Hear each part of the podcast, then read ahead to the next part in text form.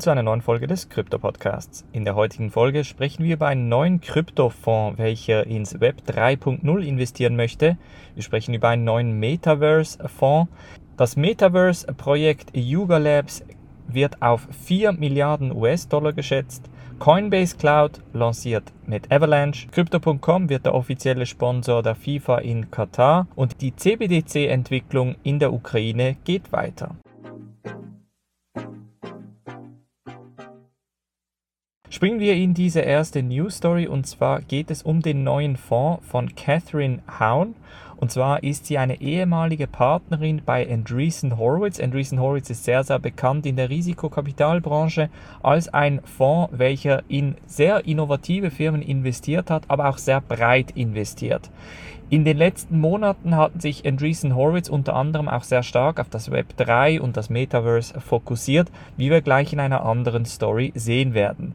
Die ehemalige Andreessen Horowitz Partnerin Catherine Haun ist nun die erste Frau, welche einen größeren Fonds in diesem Maße lanciert mit etwa 1,5 Milliarden US-Dollar an Fondsvolumen mit dem Ziel, in Web 3.0 Projekte zu investieren. Man möchte dabei eigentlich in jede Schicht des Web 3.0 investieren, das heißt nicht nur in Infrastruktur oder in vereinzelte Projekte, sondern eigentlich in jeden einzelnen Bereich, der relevant sein könnte. Und wir bleiben gleich beim Thema neuen Fonds, denn der Software- und Mikrochip-Hersteller Qualcomm lanciert einen 100 Millionen US US-Dollar Metaverse-Fonds, um unter anderem das sogenannte Extended Reality, also XR, Artificial Intelligence, also künstliche Intelligenz und Augmented Reality, also quasi ergänzende Realität bzw. Firmen in diesem Bereich zu finanzieren. Das Projekt nennt sich Snapdragon Metaverse Fonds mit der Referenz natürlich an den Snapdragon Mikrochip,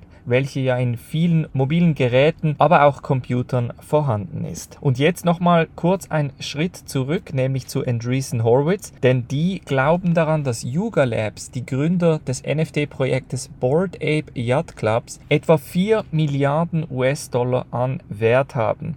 Und zwar haben sie das bewiesen, indem sie eine 450 Millionen US-Dollar Finanzierungsrunde geleitet haben. Sie waren allerdings nicht die einzigen, das bedeutet, dass mit ihnen zusammen die Animoca Brands, FTX MoonPay, Liontree, Sound Ventures und Thrive Capital auch mit investiert haben. Das Verrückte an den Zahlen von Yuga Labs ist, dass sie im letzten Jahr etwa 197 Millionen US-Dollar an Umsatz generiert haben mit einer Profitmarge von etwa 92 Prozent und man geht davon aus, dass Yuga Labs eines der am schnellsten wachsenden Firmen überhaupt ist. Und das würde natürlich diese Bewertung von 4 Milliarden US-Dollar irgendwo rechtfertigen. Wir müssen jetzt aber natürlich noch abwarten, was sie nach diesem ApeCoin Launch noch zusätzlich planen.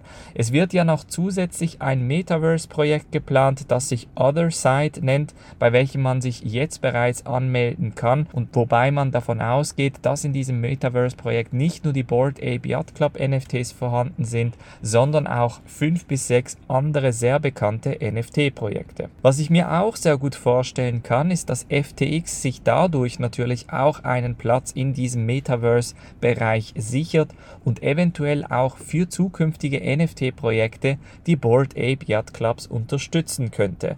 Das heißt, auf der einen Seite könnte man jetzt auf FTX setzen, aber auf der anderen Seite natürlich auch auf die Board Ape Yacht Club NFTs. Dann springen wir zu Coinbase, denn die lancieren eine spannende Partnerschaft mit Avalanche und zwar ist das spezifisch Coinbase Cloud, welche neu einen sogenannten Public Validator Knotenpunkt am Laufen lassen möchte, sodass die Leute effektiv ihre AVAX Tokens mit der Coinbase Cloud staken können und entsprechend wegdelegieren können. Das Gute dabei ist, dass man immer noch Staking Rewards erhält, sich aber nicht um die technischen Details kümmern muss und Angst haben muss, dass irgend irgendwelche Staking Rewards da verloren gehen. Weiter hat Avalanche auch noch angekündigt, dass sie nativen Bitcoin Support anbieten werden. Das wiederum wird bedeuten, dass man mit einer Brücke die Bitcoin, die man im Wallet hält, effektiv auch ins Avalanche Ökosystem reinbekommen kann. Weiter ist natürlich Avalanche auch mit UST, also mit Terra USD integriert und das wiederum könnte Avalanche zu einer sehr spannenden Blockchain machen, da man jetzt nicht nur Bitcoin-Support, sondern eben auch UST-Support hat. Dann springen wir nach Katar, denn die FIFA-WM in Katar findet ja dieses Jahr im November statt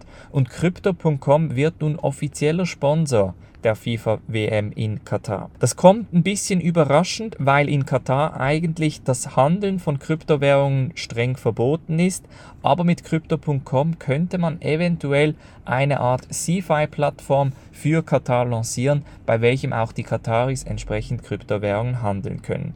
Für Crypto.com ist das Sponsoring natürlich mehr eine Marketingmaßnahme für die internationalen Kunden, weniger für die Leute in Katar.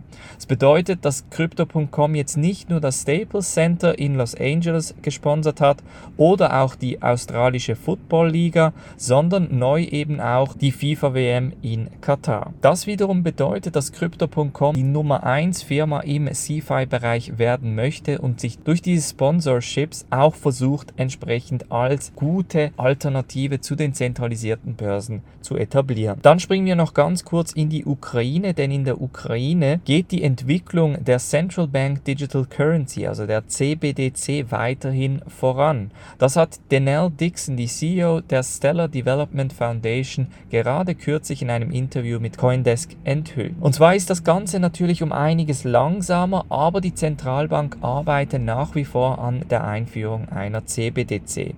Sehr wahrscheinlich in Partnerschaft mit Stellar, denn sonst würde natürlich Denell Dixon dieses Interview über die Ukraine nicht geben. Wir haben ja vor ein paar Monaten darüber gesprochen, dass die Stellar Development Foundation sich wirklich darauf fokussieren möchte, die Infrastruktur für CBDCs zu bringen. Man habe das Ziel, diese CBDC noch dieses Jahr rauszubringen. Das Ganze kann sich aber natürlich aufgrund des Krieges entsprechend verschieben. Das war's von der heutigen Folge. Wir hören uns morgen wieder. Macht's gut und bis dann.